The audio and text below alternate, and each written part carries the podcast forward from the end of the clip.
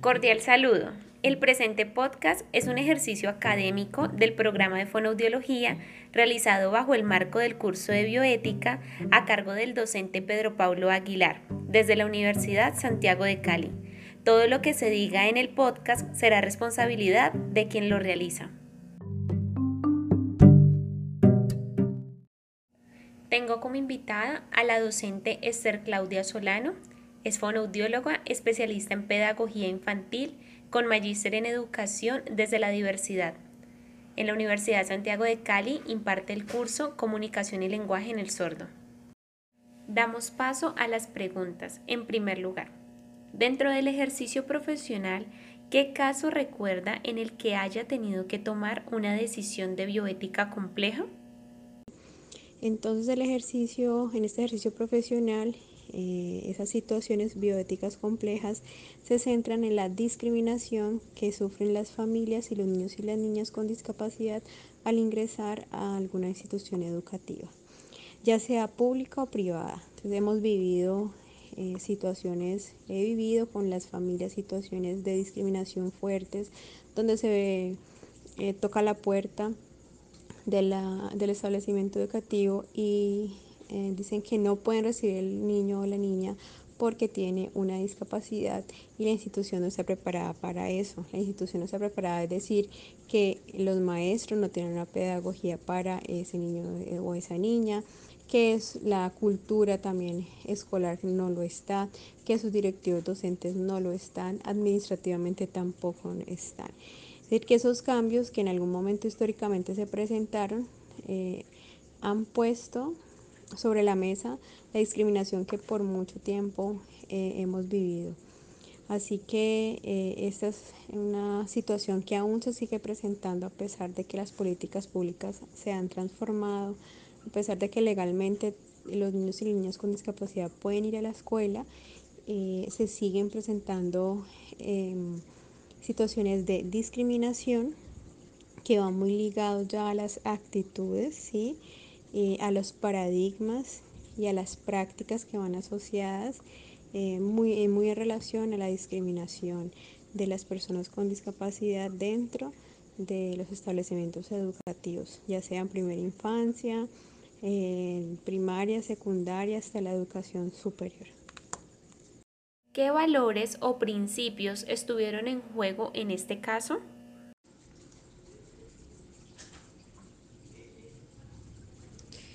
Valores y principios que estuvieron en juego en este caso, pues muchísimo. Eh, podría decir que existe el eh, valor como el respeto, el respetar el, derecho del otro a, la educación, a poder participar bajo una condición de calidad en, en, una institución educativa, ¿sí? ese respeto porque pueda participar y desarrollarse a nivel pedagógico, a nivel social, cultural dentro de un establecimiento educativo, ¿sí?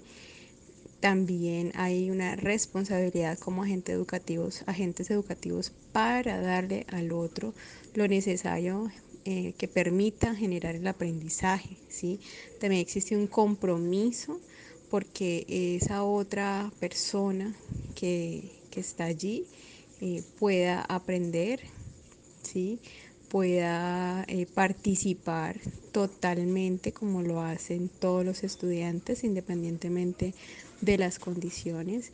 Debe también eh, existir un trabajo en equipo con todos, con la familia, con el niño y la niña, con los docentes, con la comunidad educativa, con los otros estudiantes, un trabajo en equipo que permita que exista un valor dentro de esa comunidad educativa que, que respete la diversidad, ¿sí? Que respete las diversas formas de expresión de cada uno de los seres humanos que, allí participan. ¿sí? Mm, todo en vía de, no vulnerar derechos, de no vulnerar al otro, ¿sí?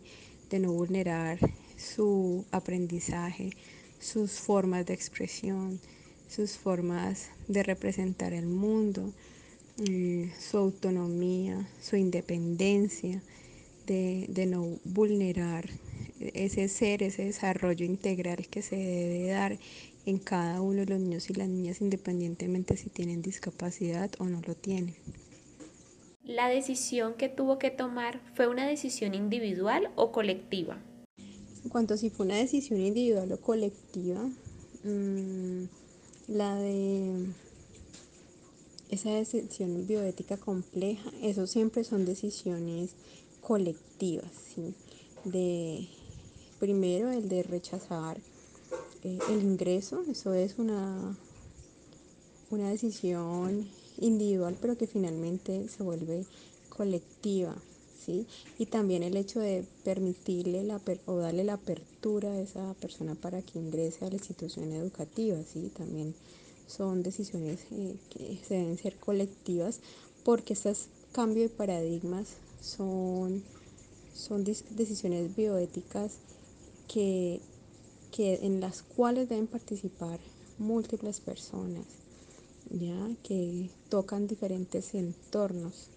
Es una situación compleja que eh, incluye o integra diferentes agentes o personas está la familia, que es el, núcleo principal, el niño o la niña con discapacidad, pero a su alrededor existen un, colectivo de personas que deben engranarse, deben participar para que se dé realmente un, proceso de educación con calidad, una, una, educación para la diversidad.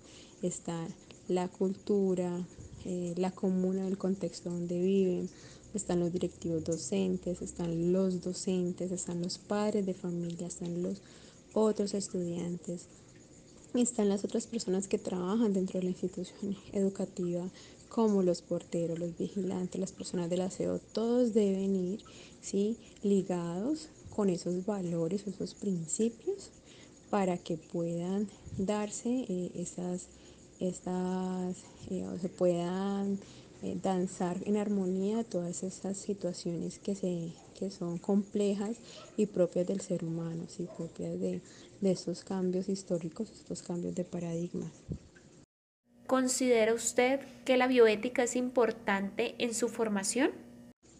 Totalmente, la, es muy importante la bioética en, en la formación, eh, la formación desde la familia, la formación de la formación que le damos a nuestros niños y las niñas, ser nosotros ejemplos o pilares para ellos, orientándolos frente a todas esas transformaciones sociales, a todas estas situaciones que se puedan generar, que en los cuales los valores son un eje fundamental, ¿sí?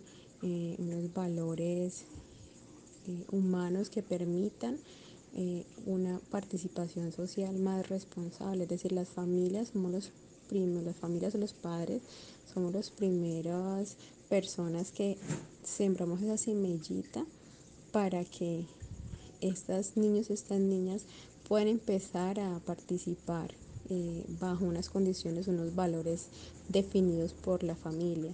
Y de allí ya vamos generando otro tipo de, vamos generando eh, otro tipo de aprendizajes a lo largo de nuestra vida.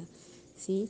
Decir que, esta, eh, que si lo eh, considero importante totalmente a lo largo de la vida del ser humano.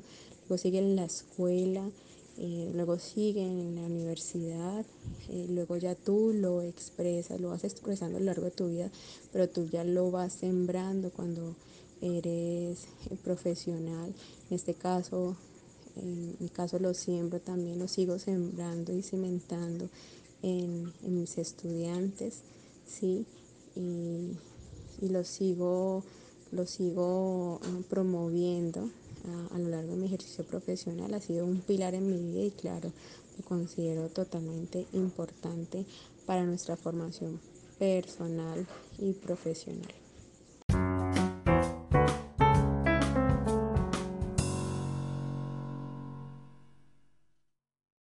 La información que ha sido utilizada y dada se acoge a los principios del consentimiento y fue aprobada y aceptada por la protagonista de este podcast.